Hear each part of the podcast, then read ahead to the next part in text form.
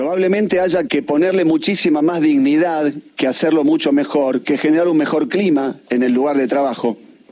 Y esto no necesariamente se logra limitando la jornada, por ahí es al revés. Porque la limitación de la jornada, ¿cómo será? Yo limito la jornada, entonces usted tiene que trabajar menos. ¿Para qué? O sea, está mal trabajar. Estamos en contra del trabajo. ¿Para qué? ¿Para ir afuera a hacer qué? Ay, ay, ay. ¿Cómo va, Hugo? Buen día. Perdón por recibirte con, con estas palabras que atrasan un par de siglos, más o menos, por, por poner un tiempo, pero que la verdad muestran que esa matriz patronal que, que tiene siempre en sus manos, este, qué sé yo, a Robustiano Patrón Costa, ¿no? Si algo no le perdono al peronismo, que a partir de su llegada un aumento me pide, un obrero me pide aumento mirándome a los ojos, aparece este, esta borrachera ideológica eh, donde diciendo, ¿para qué quieren más tiempo? ¿Para qué? Hugo, buen día, ¿cómo va? ¿Qué tal? Buen día, Gustavo.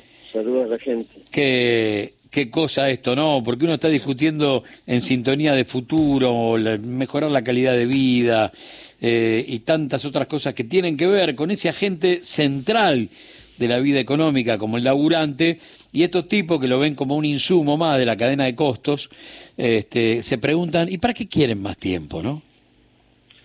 Sí, bueno, pero vos sabés que para esto sirven estas reuniones de comisión informativa. Sí, sí, sí. Que es, una manera de que aflore un pensamiento que expresa a la Unión Industrial Argentina. Es decir, estamos hablando de la principal representación del sector empresarial vinculado a la actividad más importante de la Argentina, la industria. Entonces, es bueno que aflore este pensamiento, porque si no, hay cosas que se traban en lo oscuro, en la penumbra, y vos no sabés por qué. Mucha gente no sabe por qué. Entonces, cuando esto se expresa de esta manera, ¿para qué quieren reducir la jornada de trabajo? Y bueno, tiene que empezar a explicar lo elemental.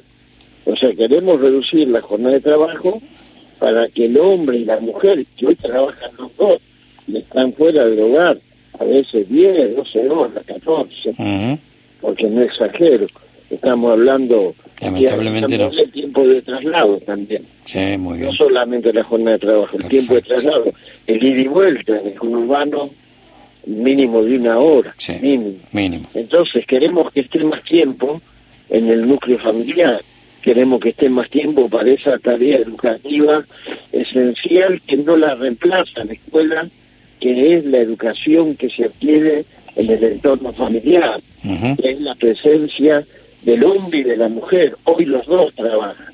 No es como en el siglo XIX, cuando empezó esta jornada laboral que la UITELA consagró en el año 1919, por la que lucharon los mártires de Chicago. Este, bueno, está bien, conquistamos las 48 horas semanales, ahora pasó más de un siglo y en ese siglo hubo cambios eh, culturales enormes. La mujer dejó de ser la que estaba en la retaguardia del hogar, ahora está trabajando la cama del hombre. La productividad se elevó de una manera exponencial. La carga de trabajo, es decir, el tiempo que estás, ya no tiene que ver con la productividad, como ayer lo demostraron las distintas intervenciones que hubo, incluso la de la ministra de Trabajo, que dijo en Argentina, desde la década del 60 a la fecha, la productividad se elevó 50%, es eh, con lo cual queda claro que además la reducción de la jornada laboral no debe implicar, como en algún momento lo planteó el representante de la UI, la reducción de salario, porque hay un margen enorme de renta que obtienen los empresarios a partir de la aplicación de la innovación tecnológica que queda en sus manos, no se repartió entre todos. Este, y bueno, este, evidentemente, como vos decís, de pronto argumentos que nos retrotraen eh, por lo menos al año 1919, porque en ese año también había muchos que cuestionaban por qué una jornada de ocho horas. puede ser de 10, puede ser de 12. Pero está claro que nosotros eh, yo lo planteaba el otro día, cuando vos te acordarás, en la década del 80, hubo todo un debate acerca de cómo iba a impactar la ciencia y la tecnología en la vida de los seres humanos, qué iban a hacer con el tiempo libre, el ocio productivo, intelectuales que se dedicaban a escribir notas sobre este, esa... Y yo les decía ayer, miren, la verdad, eh, todo eso terminó en la nada, porque hoy la gente trabaja más tiempo, gana menos y los empresarios concentran mayor ganancia que la que concentraban este, hace 50 años o hace 100 años.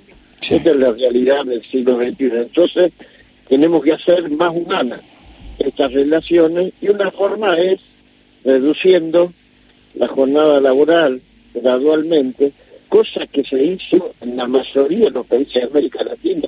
Ayer decían, bueno, pero ustedes quieren discutir un derecho, pero los informales, siempre los informales, siempre se acuerdan de los informales cada vez que vamos por alguna conquista. Y yo por eso lo decía, miren, discutamos una ley de informalidad Muy Discutamos eso, pero no pongamos la informalidad, porque cuando en 1919 este, se aprobó la jornada esta que tenemos ahora, laboral, de 48 horas, imaginar la cantidad de informales que había en el mundo.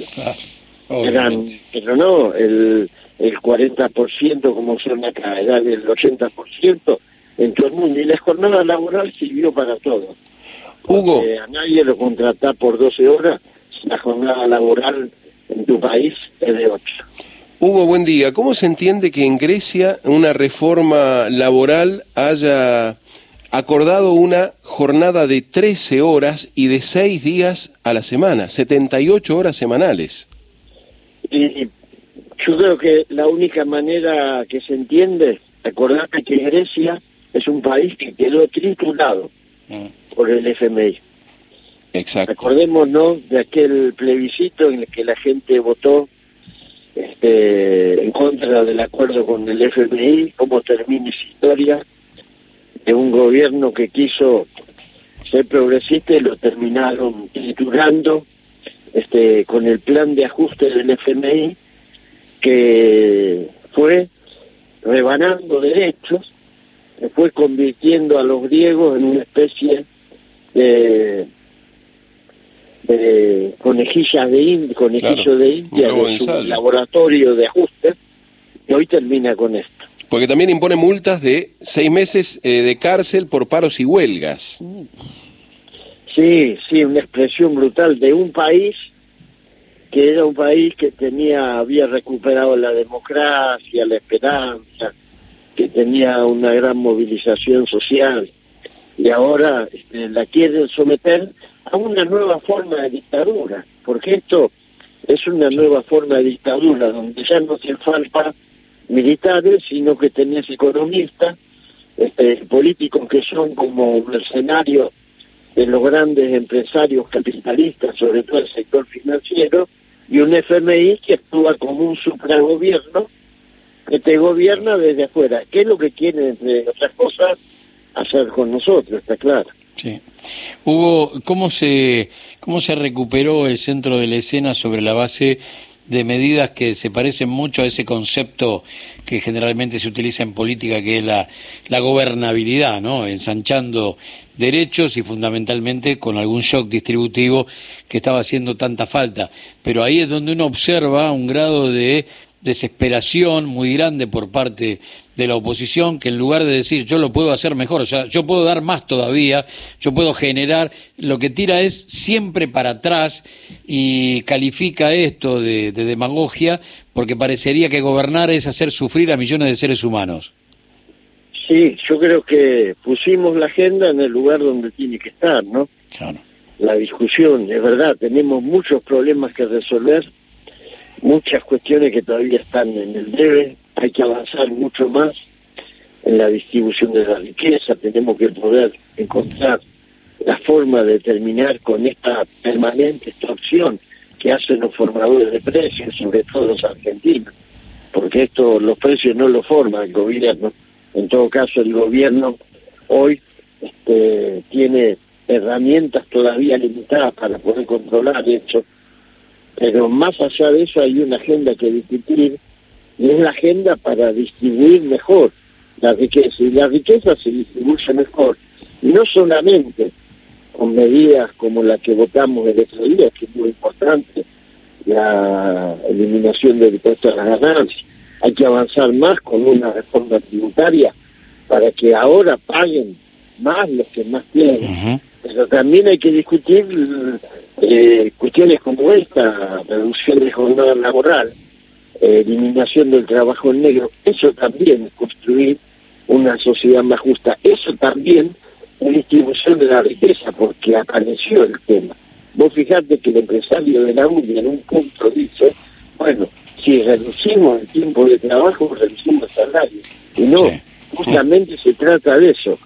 Eh, recuperar 20% de las horas del día para el que trabaja sin reducir el salario, también es distribución de la riqueza.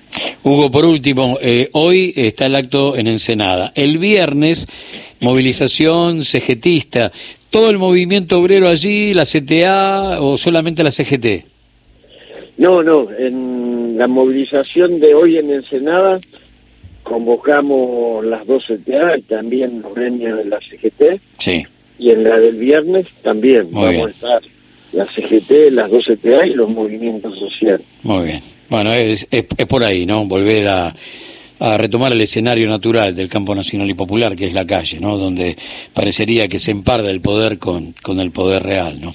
Hugo, gran abrazo, gran abrazo y que estas discusiones eh, de alguna manera marquen el futuro, ¿eh? son, son muy necesarias. Hay que, eh, cuando hablamos de trabajo, parecería que la agenda solamente estaba ganada por la pérdida de derechos y que la flexibilización implicaba cómo retroceder. Bueno, no, volver a copar la agenda y, avanzar y, soñar con mejor calidad de vida para millones de seres humanos. ¿no? Gran abrazo, Hugo. Un abrazo. Hugo Yasky.